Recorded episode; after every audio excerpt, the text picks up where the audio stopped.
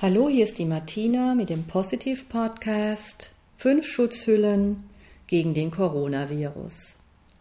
Es ist jetzt schon einiges zum Coronavirus gesagt worden und ich möchte hiermit die Situation aus der Sicht der Yogatherapie beleuchten. Sicher wird sich die Bedeutung des Auftretens des Virus nach einiger Zeit noch deutlicher erschließen. Im Yoga gibt es fünf Hüllen, die von außen, der Hülle des Körpers, bis nach ganz innen zum inneren Wesenskern führen. Insbesondere in der Yogatherapie gilt es, alle fünf Hüllen zu stärken. Damit ist das Immunsystem gestärkt und die Lebensenergie, das Prana, und dies ist die Vorbeugung für Krankheiten. Bewegung, Atmung, Ernährung, Nahrungsergänzungsmittel, Positive Gedanken, Natur und Meditation stärken das Immunsystem. In der momentanen Situation gibt es viel Unsicherheit unter den Menschen wegen des Virus, der sich täglich weiter verbreitet. Doch wenn alle fünf Hüllen gestärkt werden, sind wir sehr gut vorbereitet. Beginnen wir mit der ersten Hülle der äußeren Hülle, der Hülle des Körpers. Mit dem Körper sind wir in der Welt zu sehen. Diese Hülle wird vor allem durch Nahrung und Nahrungsergänzungsmittel gestärkt. Also am besten viel heißes Wasser trinken, Ingwerwasser und Tulsi-Tee über den ganzen Tag verteilt. Beim Wasser auf richtig gutes Wasser achten, in Glasflaschen und am besten Quellwasser. Bei der Nahrung wie immer eher regionale Produkte und Bioprodukte wählen, Fresh Food, Fresh Mind. Möglichst viel Kurkuma verwenden, da es antiviral wirkt und Pfeffer, der die Kanäle reinigt, sodass die Immunzellen auch die tieferen Ebenen erreichen können. Suppen mit Ingwer sind sehr geeignet und auch ab und zu eine Mahlzeit auslassen, zum Beispiel abends. Das ist dann wie so ein leichter Detox. Insbesondere Vitamin C, D und Zink sind sehr essentiell für die Immunstärkung.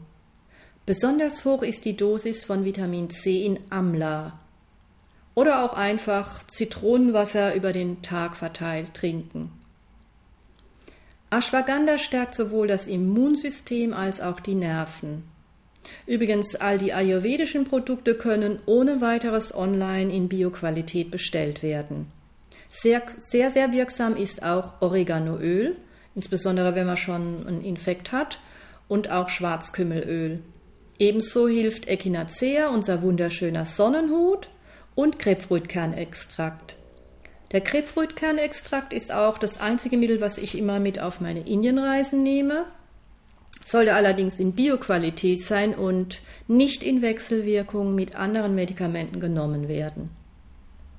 Besonders nützlich für das Immunsystem sind auch probiotische Bakterien, weil sie die Darmflora stärken und generell betrachtet, alles, was ich jetzt aufzähle, ist, ist ja auch generell sehr gut und nützlich. Beim Händewaschen kann, wer sich gut und sicher fühlt, eine Seife mit Teebaumöl oder Niem benutzen. Desinfektionsmittel sind auf Dauer jetzt eher nicht so gut für die Haut, aber wer sich, wer sich unsicher fühlt, kann natürlich auch Desinfektionsmittel nehmen.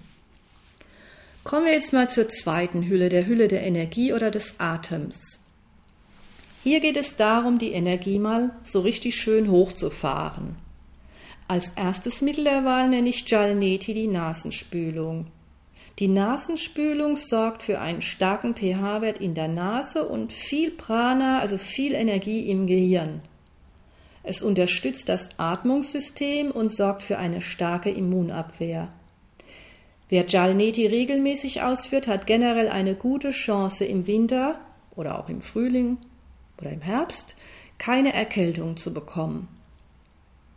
Man kann mit warmem Salzwasser oder auch Kurkuma-Wasser gurgeln, um den Rachen sozusagen zu desinfizieren. Morgens Öl ziehen mit Kokos- oder Sesamöl ist immer sehr gut. Ebenso die ayurvedische Selbstmassage Abhyanga, denn die stärkt auch die Nerven und das Immunsystem.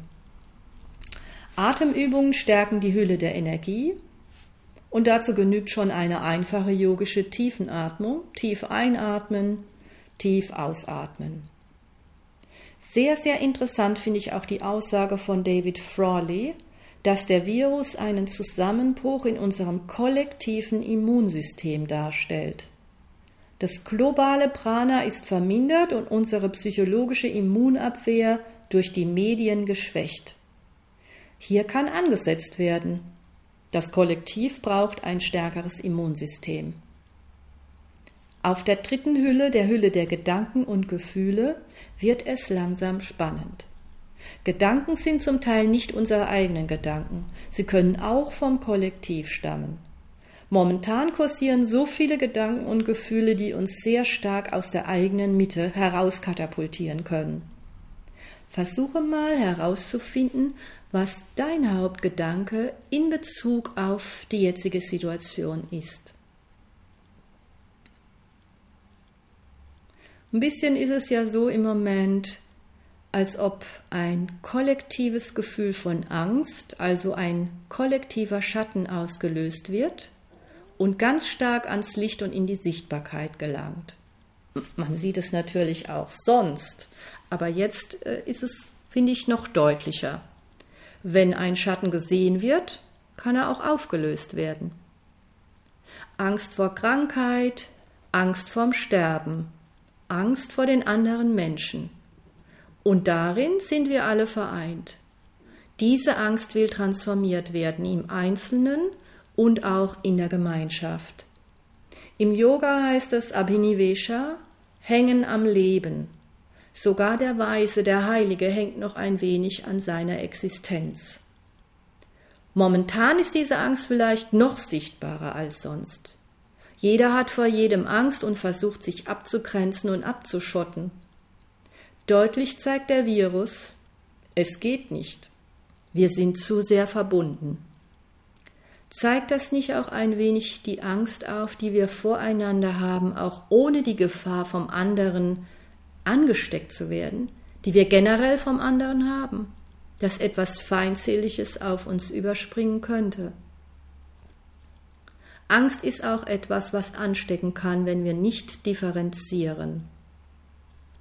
Der Virus lädt also dazu ein, sich der Angst auf noch tieferer Ebene bewusst zu werden und sich mit ihr auseinanderzusetzen.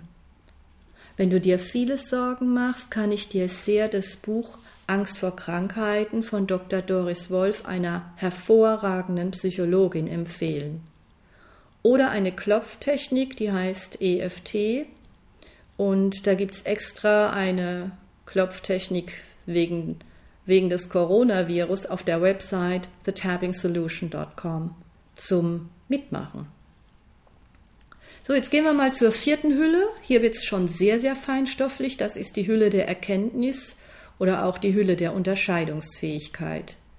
Hier beginnt ein essentieller Prozess, denn hier erkennen wir, dass wir nicht unsere Gedanken und Gefühle sind.